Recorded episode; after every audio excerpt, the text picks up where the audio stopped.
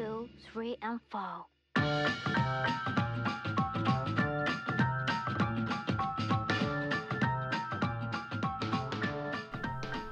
欢迎来到第三期《输赢之外》，这是一档从书籍和影视角度看体育的节目。我是浩荣。呃，不知道多少人还跟我一样有在关注欧超的进展，我想可能很少。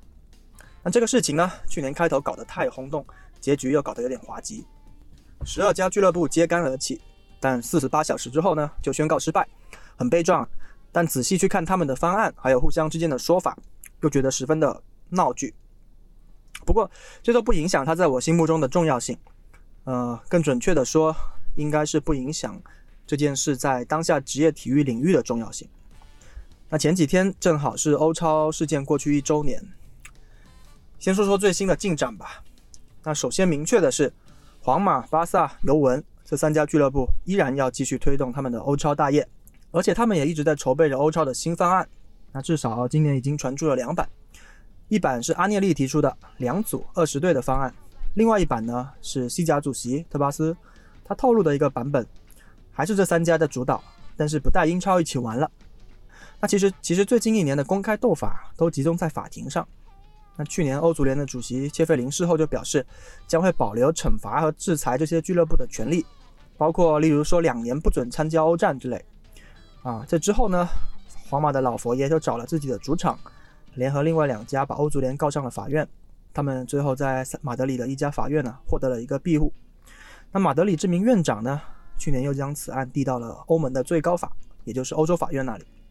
恰巧啊，恰巧，欧超一年之后，就今年的四月二十一号，那马德里法院呢另外一名法官宣布终止了对这三家俱乐部可以免于惩罚的保护措施。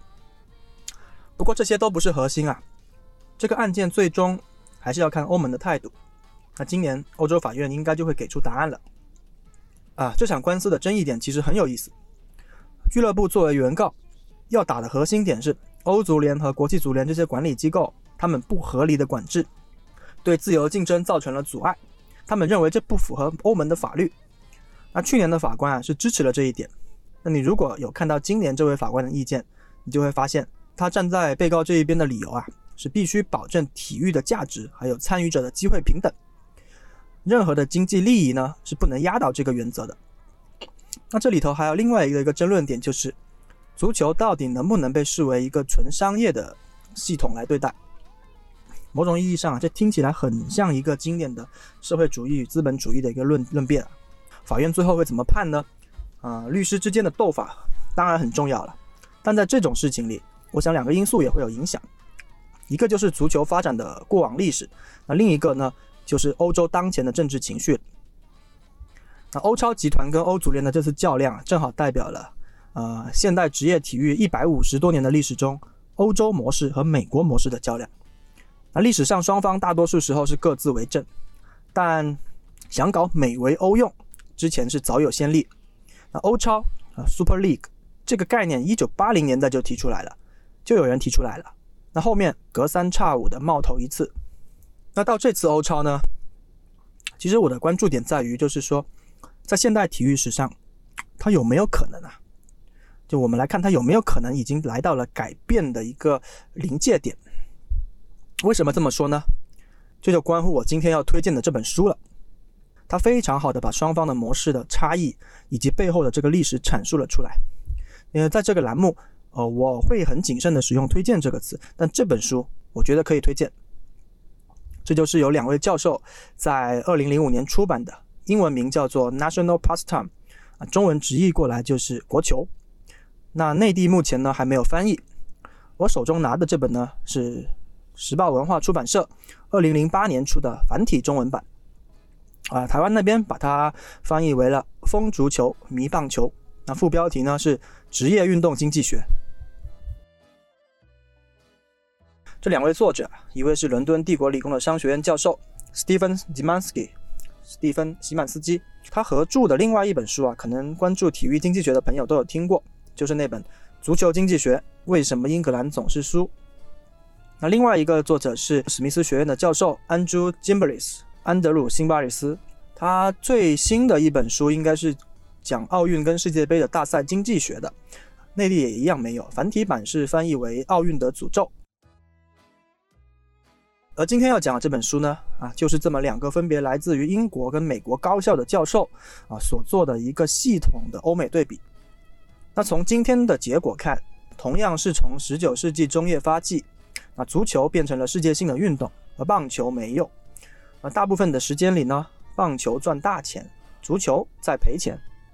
那导致这种现象的一个核心原因啊，正是足球背后的欧洲模式和棒球背后的美国模式两者的差异。那又是什么导致了这两种模式呢？啊，当然历史中有一些偶然的事件，但更深层次的一定还是归结到文化、历史以及它导致的价值观的差异上。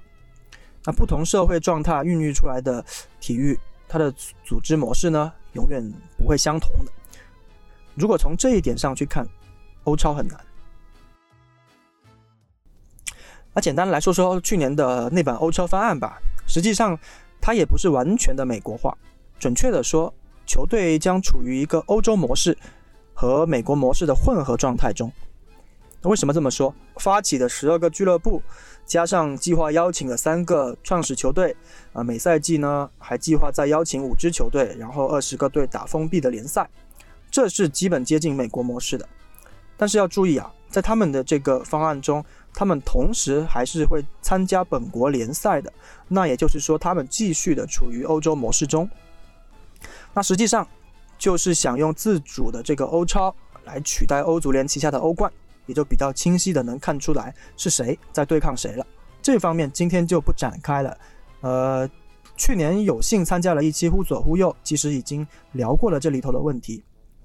那今天呢，我会分三个部分来讲。第一是讲讲欧洲模式跟美国模式两者的不同。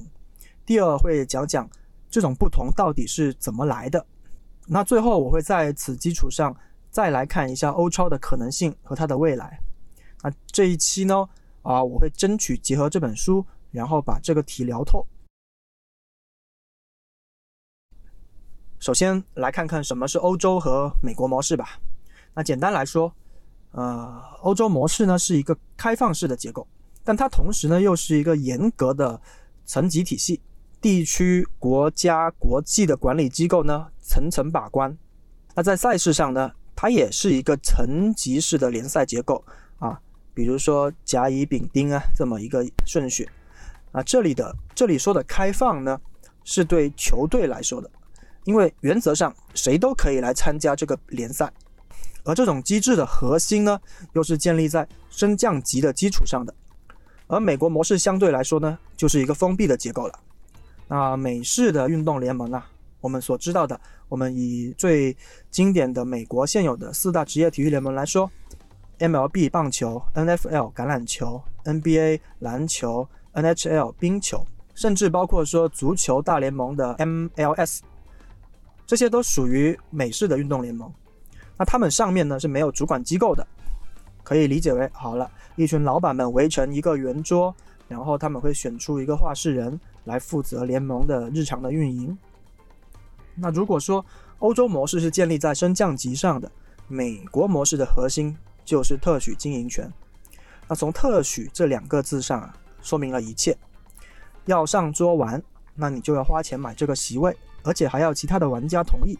但是当你买到了这个席位了，你就获得了这个特许的权利。那怎么说呢？呃，典型的英超。就是欧洲模式，NBA 就是美国模式。中国的情况呢，中超、中甲、中乙这些其实就是欧洲模式。CBA 呢，CBA 有一度啊也是呃欧洲模式。那二零零五年它取消升降级之后呢，基本上是往 NBA 这个方向去发展，逐渐变成了美国模式。那再说说这个电竞，电竞中国的英雄联盟 LPL，它其实也是一个从联赛转向联盟的一个。一个跟 CBA 类似的情况，类似的情况。那二零一七年呢，LPL 是正式的联盟化啊，从欧洲模式走向了美国模式。这么说，大家可能就有一些明确的感知。那具体来说，呃，对于足球为代表的这种欧洲模式啊，球队在过去的这么多年里，其实大部分时间是以一种呃非盈利组织的方式在经营的，能收支平衡可能就满足了。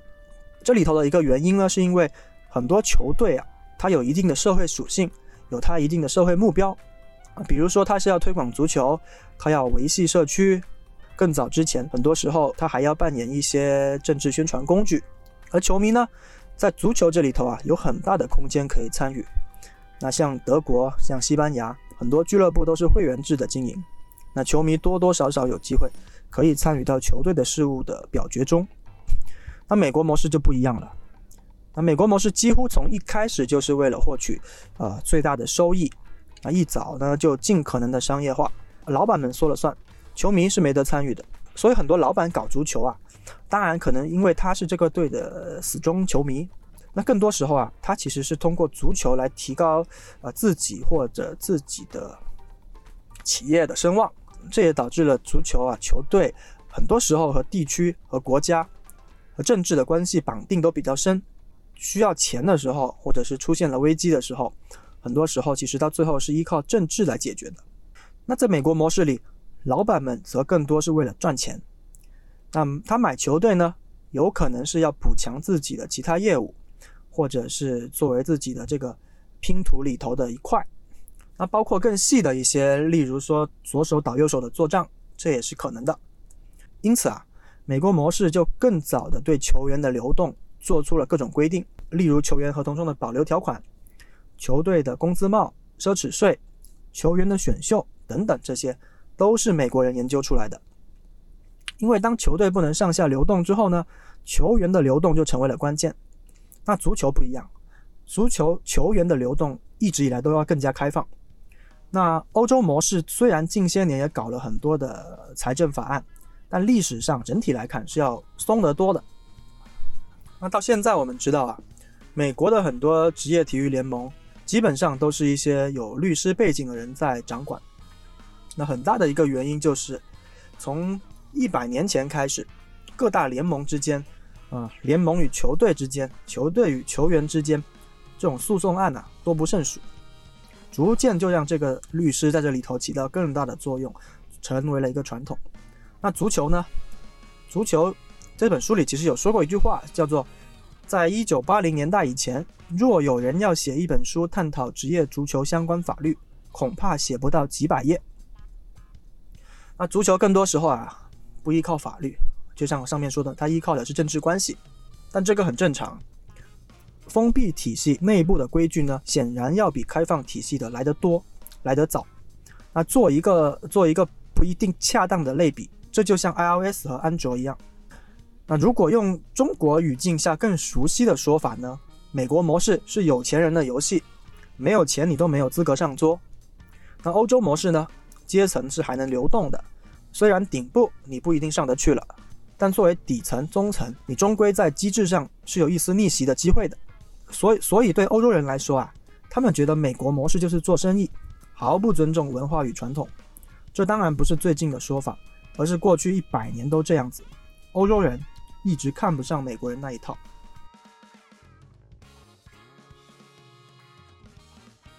但这两种模式又是如何形成的呢？我们需要回去看看历史的起源。那首先，首先这两个运动啊，都是在十九世纪成为了正规的运动。他们呢，都经历了一个从绅士阶层、精英阶层主要参与到中下阶层为主的这种转变和渗透。结果是一样的，但过程稍有不同。那现在我们知道，绝大多数体育运动啊，最初都是绅士们推动起来的。那有闲有钱的阶层呢，把它当做一种高级消遣，是那个圈子的一个社交活动。那包括说最早的棒球还要求不能说脏话，那这么多运动呢？最早兴起的其实不是足球，也不是棒球，啊，是板球。我们今天可能知道啊，板球它是印度的国球，那最初当然还是起源于英国嘛。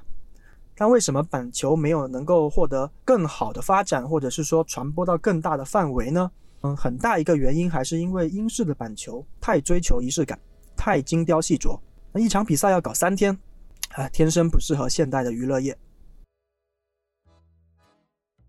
那说回棒球跟足球啊，如果从一些重要的时间节点来看，呃，美国棒球的一个节点是一八五八年。那在这一年呢，应该说是有一个国家级的，当然它没有覆盖到现在的整个全美啊，国家级的叫做国家棒球运动员协会成立了。那大概在两年内呢，就有五十多支棒球队加入啊，并且开创了一个全国的冠军赛这种一个机制。但整体来说呢，那时候还是整个的美国北方啊，属于是棒球贵族吧。了了解美国历史的可能知道啊，那一八六一年其实南北战争就开打了，那棒球呢却借此机会加速了向南部的拓展。很快，那棒球在美国也陷入了一个体育在早期发展中一个重要的争议点，就是职业跟业余的争论。那绅士们呢啊，他们自认为是业余运动员，他不允许啊，例如说有人被雇来专门的打棒球，那这样就变成了一个职业，他们认为这会破坏了这项运动的价值。破坏了它的啊纯粹性，但也正是因为那时候打仗嘛，啊，所以无论多么强势的组织，那时候都很难掌控好啊棒球赛事在国家范围内的一个组织跟发展，啊乱象丛生，呃，例如说假球、赌球、酗酒，还有高薪的挖角，呃，这些其实现在也能看到的东西，在那个时候最很早就产生了，这个应该说是这应该说是人性的必然。那这些事情发生之后呢？其中的一支球队啊，芝加哥白长袜队的总裁威廉·赫尔伯特 （William Herbert），他在1876年就自己跑出来成立了一个新的联盟，叫做国家联盟。如果有看棒球、看 MLB 的人知道啊，它就是现在的国联。1876年，国联成立了。国联呢，是真正把棒球变成了一个前所未有的体育商业体系的一个联盟。从那时候啊，他们开始规定球员要有合约，要绑定。对于球队的参与呢，他设定了说人口七万五千人以上的城市才有会员资格。那获得会员资格的球队呢，联盟会保障这个球队在他所属地区的一个垄断权。这个时候啊，开始联盟开始统一了旗下球队比赛的票价。啊，以前可能是有高有低，然后联盟付费去请了裁判等等，一切都是刚刚开始。但这个时候呢，其他人也可以搞联盟。就例如，当时在国联之后，很快有一个叫很很快有一个美国协会冒头了。这个协会因为他们的老板本身就是很多酒吧或者是酒厂的老板，所以他们允许比赛中间贩卖啤酒。相比于国联呢，他们又降低了门票的价格，而且还允许周日比赛。这些措施啊，都有利于吸引大众的参与，可以说奠定了整个嗯职业运动的一个基础，或者是棒球的基础。那也就是在这种联盟的竞争中呢，我们可以来看看这个条款，这是国联一八七七年那个赛季增订的第十二条条款。他怎么说？为表达对非国家联盟球队的善意与友谊，也为了促进良性竞争及大众对棒球的兴趣，在此宣布，任何球队只要组织或行为未违背本联盟的宗旨，参与符合本联盟规则且能公平测试球技之比赛。最后，在一季之中赢得最多比赛的球队，将有资格在来年成为联盟会员。这个联盟当然是国联在当时的竞争中为了吸纳其他的球队而设的。那实际上，这个条款也被认为是后来英国采用升降级的一种参考。那说到这里呢，我们就说回现代足球的发源地——大洋彼岸的英国。棒球实际上要比英国的足球发展的稍微早那么几年。那英国比较重要的几个事情啊，一个是1863年英足总成立了。那最早呢有十一支的创始球队，他们通希望通过英足总能够把当时足球比赛的规则给统一一下，因为那个时候比赛规则各地有各地的踢法。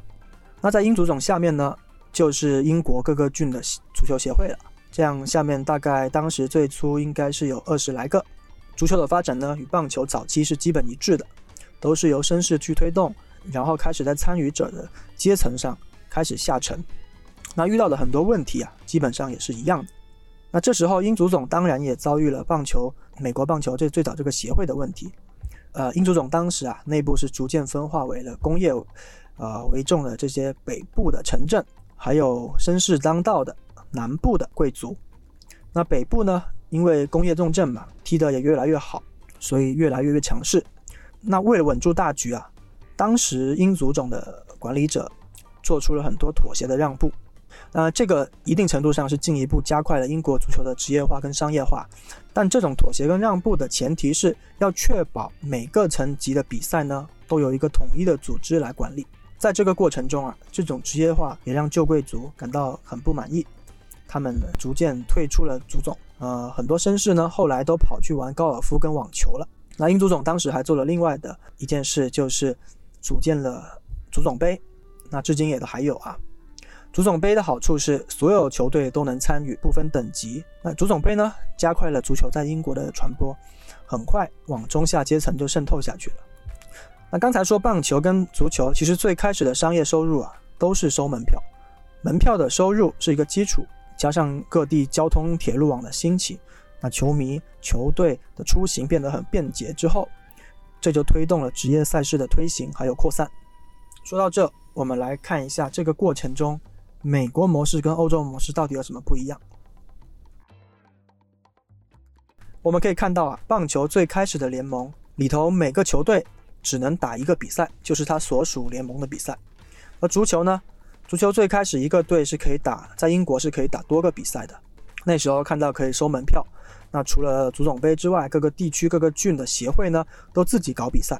那例如这个球队啊，他今天可能是去踢德比郡杯。啊，明天可能去踢兰开郡杯，那后天呢又去踢伯明翰杯。那这样子，经过十来年的发展之后啊，到一八八八年，最终成立了一个等级制的英国足球联赛，把所有的比赛呢统一到一块去。这里头呢，先说共通点啊，他们都创造出了呃以前没有的一个稳定的竞争架构，也带动了说民众观赏职业体育的风气，也为球队带来了一些收益。啊，同时他们为了让整个赛事能够更规范啊，也都采取措施控制球员的市场，也就是说让他们能够不随意流动，同时又防止收益啊大部分流到球员那里去。但具体不一样的地方呢，我们来看看。先看看美国的演变吧。呃，听到这里你可能会想，美国棒球联盟上面有没有管理机构？实际上是没有的，等于说美国是没有所谓的。呃，美棒总的这种这种机构，那这样子，如果其他人也新成立一个联盟怎么办？其实这确实一直是在发生，这就是美国体育市场的竞争，联盟之间不断有新的联盟冒头，然后联盟之间就像公司一样自由竞争，自负盈亏，做得好了就活下来。这并不只是在棒球里头啊，如果看橄榄球，你知道 NFL 过去这一百年，在二十世纪啊，NFL 有一个长期的对手。叫做 AFL 啊，后面是一九六六年合并了。那 NBA 呢，也有一个长期的对手叫 ABA，他们是在一九七六年合并的。MLB 棒球大联盟啊，其实也是一样。啊，国联现在还活着。那国联那个时候最早期的时候呢，首先是加强联盟跟球队的网络关系，然后用合约去限制球员的流动，确保球队在地域上的独占性。这是先把自己的根基立稳。那之后呢？啊，整个美国又开始陆续出现了国联是国家联盟嘛，后面又有了啊，出现了国类似于国际联盟、美国协会、小联盟啊，球员自己也成立过球员联盟啊，还有到后面的美国联盟。那个时候啊，即便国联用合约去限制球员，那高薪挖角是很常见的。其实这种竞争也经过了几十年，后来联盟之间啊，为了生存，开始发现这么耗下去不是个办法。包括有些联盟自己运营不善，很快就挂掉了。而联盟之间呢，后来开始学会了谈判、合作，包括兼并。那谈判就是说，例如说，互相承认区域的独占权，你分你分了这边，我分了这边，然后将一些叛离的球员列入黑名单，然后举办联盟双方的冠军赛。这其实也确立了后来棒球大联盟的基础的运作模式。直到一九零三年啊，国联跟美联签订了合作协议之后。一直垄断到了现在。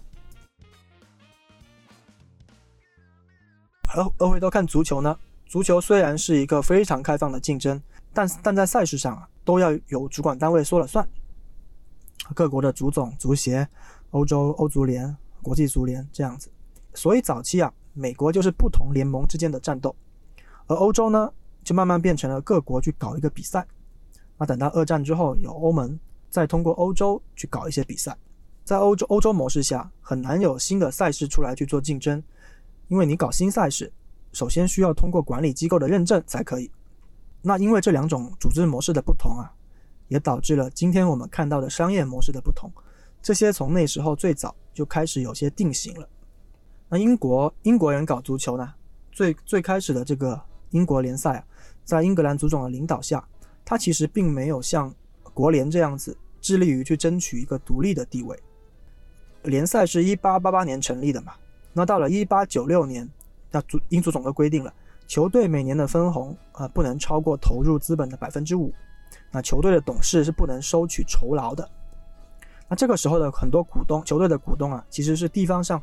嗯，热衷足球的人士，这一条实际上就奠定了这一条实际上就奠定了足球球队啊它的一个性质。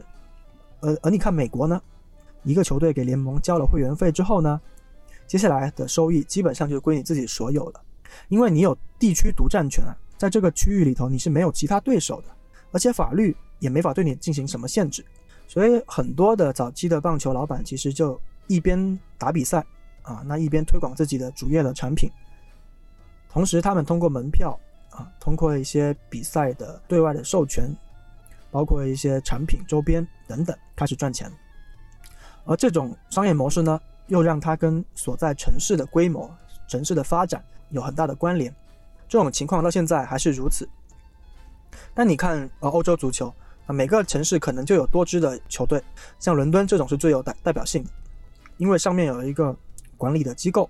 那足球包括欧洲模式啊，从最早就奠定了一个升降级的制度，以便把所有球队啊都统一到一个体系里头去进行管理，这就导致足球的竞争非常的激烈了。那一八九零年呢，那个时候英国联赛十二支队伍，大家都还能赚钱。等到一九二二年，大概是发展了三十年之后，扩军到英国的整个联赛扩军到了四个层级，八十八支球队。这个时候啊，可以看到盈利已经快速缩小。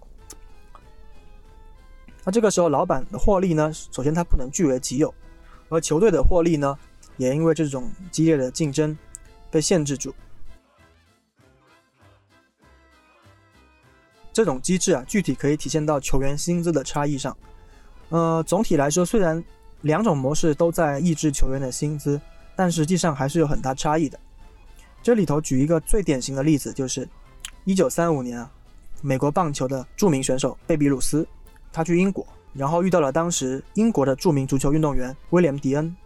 呃，怎么来理解这个事情呢？放到现在，这就等于说布雷迪去曼彻斯特遇到了 C 罗，他们可以说就是当时那个年代这么一个级别的球员。那他俩就聊天，啊，一聊才知道，哎，那个时候贝比鲁斯年薪是七万美元，啊，迪恩呢，呃，即便他不是 C 罗，他也是凯恩，他的年薪是两千美元，三十五倍。那再对比一下他们当时所处的俱乐部，贝比鲁斯在纽约洋基那一年，纽约洋基啊，营业收入利润在一百三十万美元。埃弗顿是那时候的英国联赛冠军，营业利润啊是二十二十五点五万，相差了接近五倍。这就是当时激烈竞争的足球跟封闭啊具有独占权的棒球的区别。那从整个因为分散到每个球队上的球迷数量，他们可以收的票价。他们可以打的比赛的水平，那足球都是要低于棒球的，所以这种收益也有它的道理。当时贝比鲁斯听完迪恩这些话，他就说这种生意太划算了，要不干脆我也来买一支足球队。这种商业模式后来维持了很多年，这同时也跟棒球跟足球在各自社会的角色有关系。那棒球在美国确实是被当做一个商业来看待，那足球呢？有他的社会跟政治目标。那棒球的棒球场的老板巴不得球迷花钱，在我这里花钱买我的东西，买我的啤酒，买我的其他的服务。那足球看起来就像尽量要让球迷不花钱。在这本书里头啊，作者还提到了，这可以用来解释一些问题，例如说，为什么美国这些运动后面没有太听说类似于社会冲突或者是棒球流氓啊、球场暴力这些这样的事情。当然，一方面是因为，呃，其实一九六零到一七零年代，美国是市中心的一些贫民区也发生过类似的问题。但是那个时候，因为球队在城市对话球场的话语权更大，那很多球场啊陆续搬到了郊区啊，为了吸引当时的更高质量的观众啊。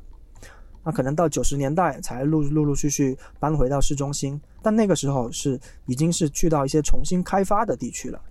另外一个原因就是，就是像我刚才说的，棒球啊，在美国是一个商业，棒球场是一个商业场所，那经营者呢不希望这里发生任何的暴力事件影响我做生意，而足球呢，因为它这种从一开始就不讲求盈利的这种属性，对足球队的老板来说啊，反正也没有机会赚钱，那就不管足球流氓了。有的老板说不定还要去煽动这些事情。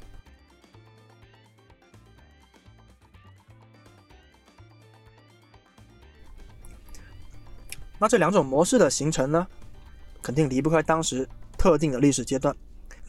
那最直接的就是商业文化的差异非常不一样，也影响了两国人民的价值观。那十九世纪后半叶，美国的情况是自立自强、勤奋工作。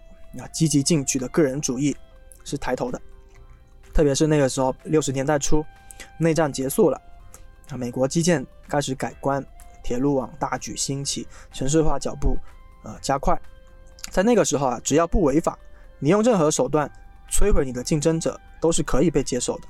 用书里这几句话来说，就是在经济领域无所不用其极成了一种美德。那当时整个美国处于一个高速发展中。整个的一个状态是一种自由放任的资本主义，而英国呢，英国那个时候大英帝国嘛，那即将登上它的帝国的巅峰啊盛世。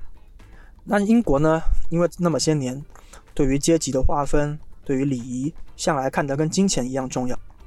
那任何新的创新发明呢，首先都要符合社会秩序，这也是一个相对成熟的国家跟成熟的社会所要求的。但是呢。欧洲大陆，你说像拿破仑就曾经嘲笑英国是一个叫做“小商店之国”，说英国是建立在小生意而非大企业之上的。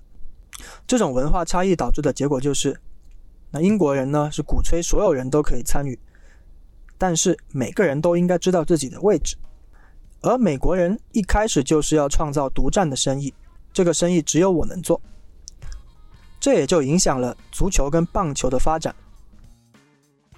从两个代表赛事的创始人就能看出来，正好是两个威廉，两个威廉。棒球的国联呢，William Herbert 他的身份上，首先他是一个商业领袖，然后才是一个棒球推广者。而英国联赛呢，他的创始人 William McGregor，威廉麦格雷戈，他有一个身份是当时阿斯顿维拉的秘书长，啊，是秘书长，不是老板啊。他的身份呢，他首先是一个足球推广者，然后才是其他。他是一个足球爱好者，然后把他自己经营小事业的小企业的一些经验呢，用到了足球上。而且最关键的是，他一直表示啊，英国联赛要听命于英足总。所以这两种气质啊，两种性质啊，就导致了足球跟棒球的传播在后面发展中也是截然不同的。当然，这后面的传播这里头的意愿又得说回当时英国的世界地位。那为什么今天看起来似乎欧洲模式更常见一点？那还是因为当时大英帝国如日中天。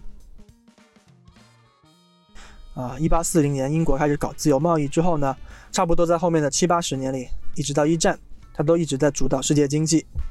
那英国对外派出了大量的驻军，出去了大量的侨民，这其中呢，包括很多的踢球的业余球员啊，爱好者，他们将足球带到了全球英国的殖民地还有投资地，应该说是殖民让足球得到了传播。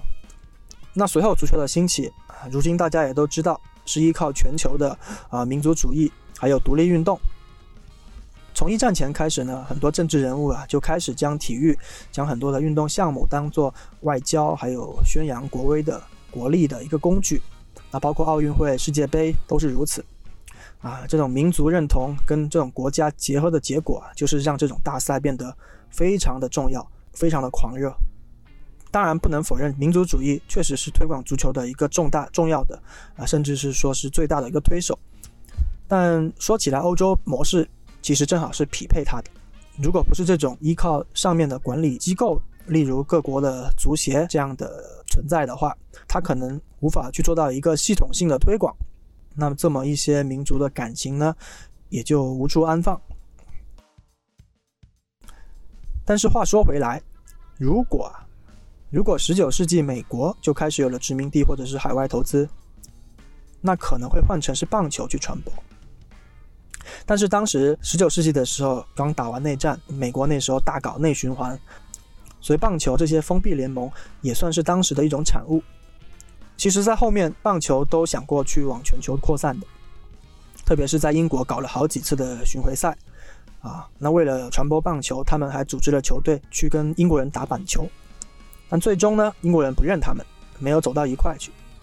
那大概在一八八九年的巡回赛之后呢，棒球基本上就放弃了传播的努力了。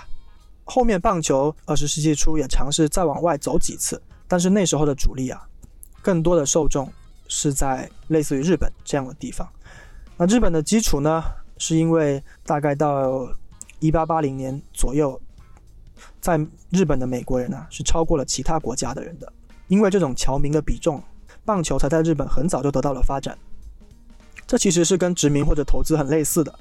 那你看到二十世纪轮到美国去搞输出了，那像在菲律宾，菲律宾的篮球就搞得很不错。这可以说就是一种二十世纪美国去做的殖民。那到如今啊，其实像日本，嗯，足球在这些近几十年里一直想尝试去挑战棒球作为啊第一运动的地位吧。日本足球其实用的也是一种欧洲模式。啊，典型的欧洲模式。而棒球呢，啊，用的是日本日本职棒日职联，用的是美国模式。在日本，足球跟棒球的对抗也是一个很有意思的话题，但这里就不做展开了。那美国美国模式有没有想过搞欧洲模式呢？如果从我看到的资料来说，很少。那即便美国在一九六零年之后开始搞足球了。他采取的还是那种习惯的没有升降级制的联盟。那时候 FIFA 很厉害啊，FIFA 说你美国足球搞的赛制跟我们国际足球的赛制不一样，你这样子是不行的。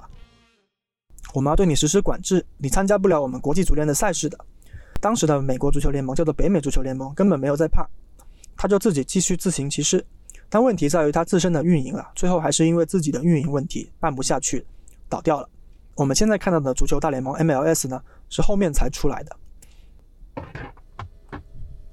那关于 MLS，其实又也是一个很大的话题，这里也先不展开。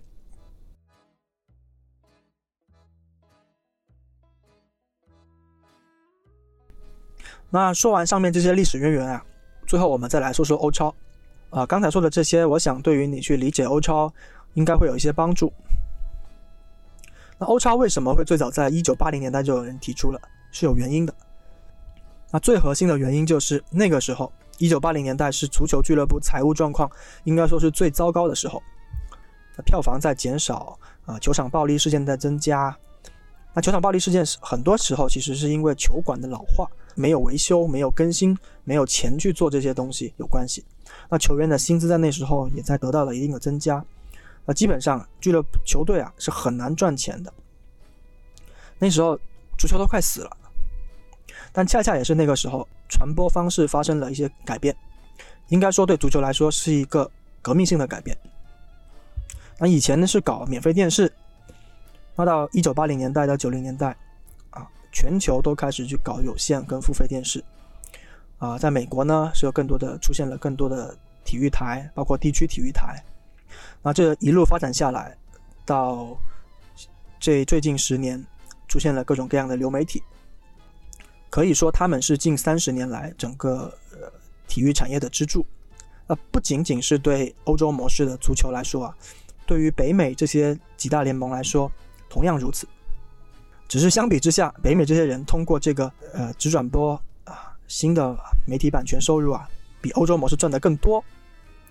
那欧洲以前的广播电视业很多时候是公营公办的，那无论英国或者是欧洲大陆都是这样子，那政府主导，所以政府主导呢，它就需要发出政府的声音，属于一个相对官方的电视台嘛，这个我们很好理解，它话语权很强，而且，呃，很长一段时间是不允许做广告赞助的。大家可能难以想象的是，在，呃，在欧洲，在一九九零年代以前。只有西班牙的足球赛事转播是常态化的，那其他很多地方，包括英国、包括英国、包括法国、德国那些，很多时候只能播一个播一些集锦。而且西班牙为什么能够做赛事转播呢？这里头的原因又是因为还是因为他们的独裁总统弗朗哥。那弗朗哥是把电视视作一个工具的。呃，举个例子说吧，啊，例如说西班牙的左翼说啊，五一五一到了，我们要去集会反对法西斯，那弗朗哥就让人安排说，哎，五一播一场热门比赛吧，就是这么样的一个工具。那那时候呢，世界像世界杯啊，一直是免费播，全球都能看的，但是各国的联赛不给。这种情况大概要到一九八零年代，欧洲的各国的广广广播的管制解除之后，才有所好转。啊，正好叠加到了整个有线电视，尤其是付费电视的出现，那救了足球一把。但是光有这些媒体版权收入啊是不够的。欧洲模式的逻基本逻辑注定了球队的财务不会稳定。那以前呢，球队还能说是靠国家跟政府，但随着欧洲整整体经济的下滑，啊，政府的支出受限，预算减少，欧盟呢又对国家补助有严格的限制，球队基本在一九八零之后啊。很难再依靠政府了，很多时候只能去举债，每个球队的债就变得越来越多。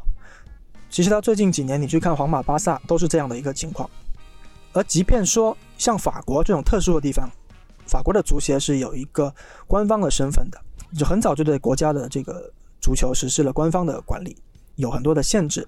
所以法甲的球队，无论是那时候或者是现在啊，它的负债比都控制的比较好。但问题就来了。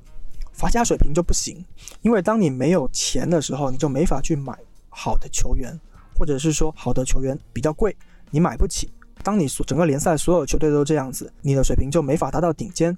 你可以跻身说欧洲五大联赛，但是你可能只能排在末尾，就是这么一个现状。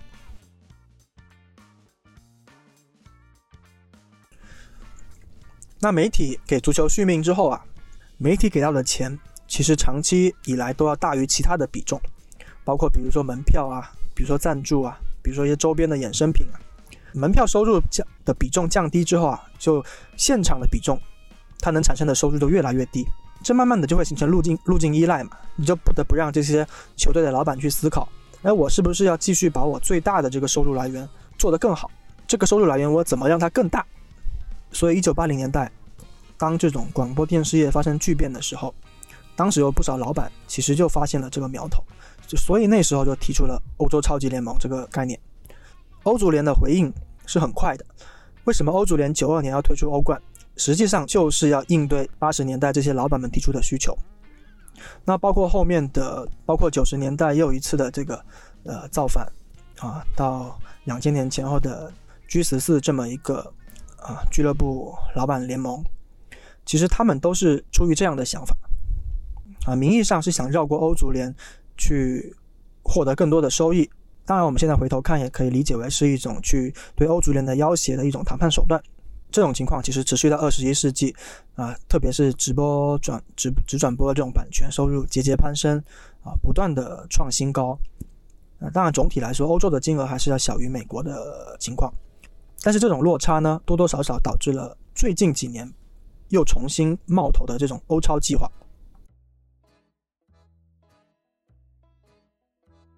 就我们不得不承认的一个事情是，一九九零年代，就随着欧洲一体化、欧洲共同市场的这种声音越来越越大，然后随着传播技术的这种变革，实际上以往这一百多年形成的这个足球制度已经有一些跟它产生冲突了。那足球这么火，俱乐部却不赚钱，那很有可能就是过去推动足球的这些要素，现在反而成了一些阻碍。呃，怎么理解呢？那比如说。这些管理机构啊，他们对于想寻求创新或者是寻求一些新的机制的赛事，他们是多加限制的，所以这种新的形态很难在欧洲产生。那第二呢，还是回到欧洲模式的核心——升降级。升降级这个制度的存在，让球队的财务状况是无法长期稳定的，会为了升级或者为了避免降级，大家都得去花钱去买人。这是最基本的，而且大家出发点不同，不同的老板他的目标不一样。那有的老板呢，就是说砸钱我一定要为了胜利，特别是一些啊新加入的老板。上面我们也聊到了，很多人其实投资足球俱乐部并不是为了赚钱，所以接下来就很容易带来一些军备竞赛、恶性竞争。很多时候买人就是一种赌博啊，一般还是举债，就是借钱买人。那这跟加杠杆炒股是很像的。那如果花了很多钱，但是成绩又没能夺冠，没能换回匹配的成分成还有奖金，那可能可能往后几个赛季又得开始变卖资产，就是变卖球员了。那最典型的当然就是两千年初期的利兹联了。那当然呢，当然在这种条件下，俱乐部的管理也在进化，那对应的商业智慧还是有的，这就有了像多特、像阿贾克斯、像葡萄牙那几支球队啊低买高卖的模式啊球星工厂的模式。那正常来说，如果要解决这些问题，那就得对制度进行调整。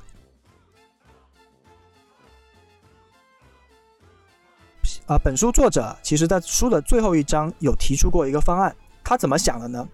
他把欧洲做了一些地区性的分组，建了一个新的架构，同一组球队之间啊互相比赛啊，不同组之间也要打，但不会太多。这样呢，他认为既保存了重要的地区比赛，又扩充了比赛范围，让豪门球队能够有经常对战的机会。具体来看，他这个欧洲大联盟啊，分成了六个组，每组十个队。同组会进行主客场的比赛，每个队又要与其他各组的三队进行主客场比赛。那这个三队怎么选的呢？是依照历史的成绩积分去配对的。这样他就把欧洲分成了西北区、西南区、中西区、南区、中东区、东北区，这就很像美国的那些联盟了。通过每个小组，最后他们再以决出前几名去打季后赛。具体来看啊，西北区就像英格兰跟苏格兰，那西南区就是西班牙跟葡萄牙。南区有意大利、巴尔干半岛的国家，还有希腊、德国、瑞士这些在中东区，法国、荷兰、比利时中西区。那每个赛季呢，啊，每个组的最后一名会降级啊。这套制度里头，它还保留了升降级这个东西啊，会由同个地区的另一队来代替。但是作者在这里并没有说明同个地区是继续现行的联赛制度呢，还是引入像美国一样的其他的联盟。这一点上，作者提出的这个方案呢，其实也不够完善。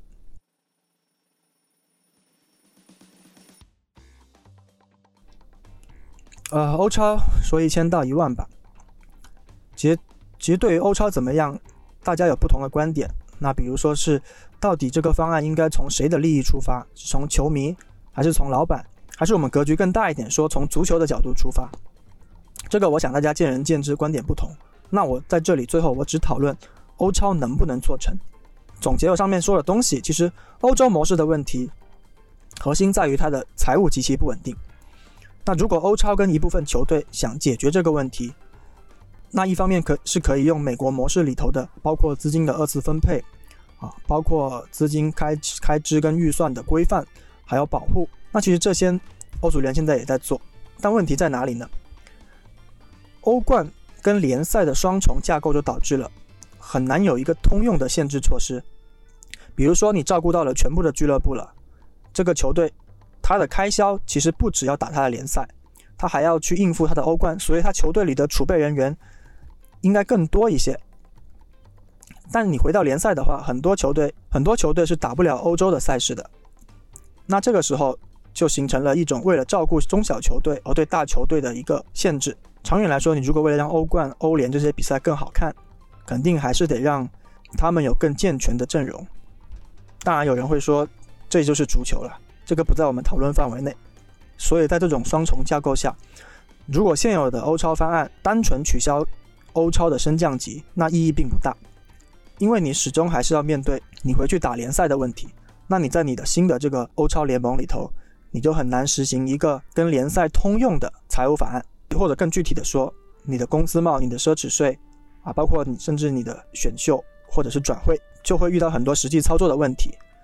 这也就是欧超现在这种，如果要做这种双轨制，那其实并不能解决我们之前所说的财务问题，它也不会是一个长久的健康的制度。那另一个实际的问题就是说，现有的欧超的老板同门，他们的差异有点大。例如说曼城啊，例如说大巴黎。这些中东的石油老板并不是出于赚钱的目的来玩足球的，他们有很多的资源，有很多他们各自的国家的发展野心。而对于皇马、巴萨、拜仁、多特这种会员制的机构来说，他们又要对他们的会员所交代。而而现在英超乃至欧洲大陆很多的球队引进的美国老板，或者是其他的投资基金，他们的商业思维更重，长远来说是要获利的。所以你可以看到，起码这里头有三批不同类型的投资人，这就跟美国的联盟里头目的相对接近的老板还有俱乐部管理者，显得差异就要大很多。所以这种这这样形成的欧超，要不就是早期内部得先撕一轮。那其实从去年欧超发布之后的各个联赛球队的反应来看，我们实际上是可以看到内部的这些裂痕的。那要不就是有几支核心的球队先组起来，然后再慢慢扩大，再卖名额，吸纳新的球队加入。长远发展的角度来说，第二种更合适一点，而不是一次性把各类的豪门拉拉进来。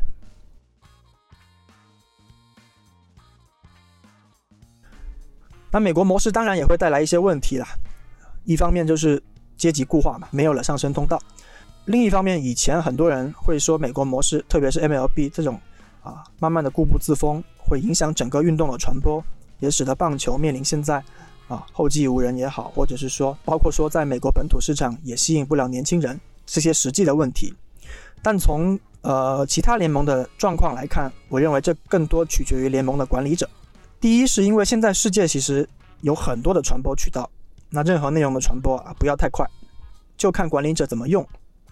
那第二呢，相比相比棒球 MLB，可能目前来说篮球跟 NBA 是更值得学习的。NBA 在这些年的发展中，尤其是大卫斯特恩，包括现在的肖华，其实解决了 MLB 出现的很多的问题。那包括说运动整个运动的后续的传播，包括在全球化上的拓展。包括其他市场的开拓，NBA 可能在目前的美国四大联盟中，算是做的最好的一个。那本身欧超最理想的状态，当然是说球队的财务状况能够变好，啊，可以网罗到最好的球员，同时最后提啊最后提供最好看的比赛，这是个理想。但是在实际的推进中，他就面临着说你要改变球迷、改变球员、改变足球生态里这种维系了一百五十年的情绪惯性，还有运作习惯。特别特别是，他要改变我们上面说的欧洲模式这里头的社会管理机制，这是难度最大的。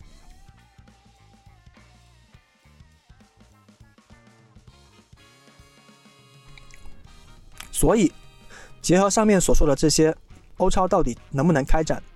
我认为最终来说，它取决于能不能有这么一些人和球队愿意且能够跑跳出来，从零开始。啊，舍弃一切它原有的基础。那如果要体面一点的话，它可以拿到新的资金之后，提供给旧有的所在的联赛，或者是足协以金额的补偿。那另外一种情况就是，那假如欧超暂时不好开展，那可能需要等到各国联赛在面临更大的困难的时候，自己尝试去取消升降级这个制度。这个就跟上面说的，改变这种一百多年的惯性很难。因为它不像中国的 CBA 或者是说 LPL，因为当时历史比较短，改起来好改。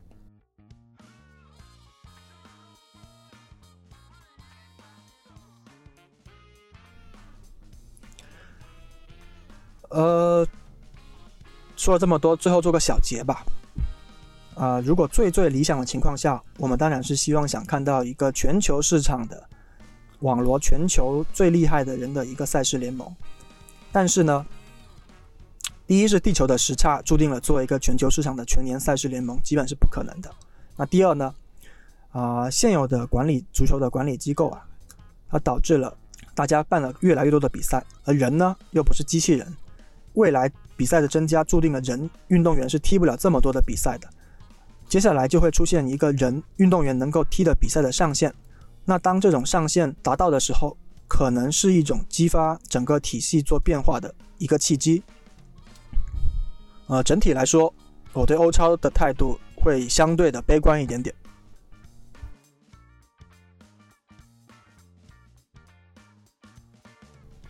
呃，如果跳脱出足球来看的话，欧超未来的选择其实是两个基本的问题。第一，就是欧洲到底能不能成为一个整体？如果欧洲成为一个整体，那这些问题都可以慢慢解决，但历史告诉我们，欧洲注定无法成为一个整体啊！说起来听起来像一个悖论呐。那第二个就是啊，欧洲模式跟美国模式，这其实是一个你要公平还是要效率的问题。这个这个在当下的中国我们有点熟悉。那它是一定会摇摆的，但是在当下的话，它看起来目前更倾向于前者。好吧，这期就聊到这里。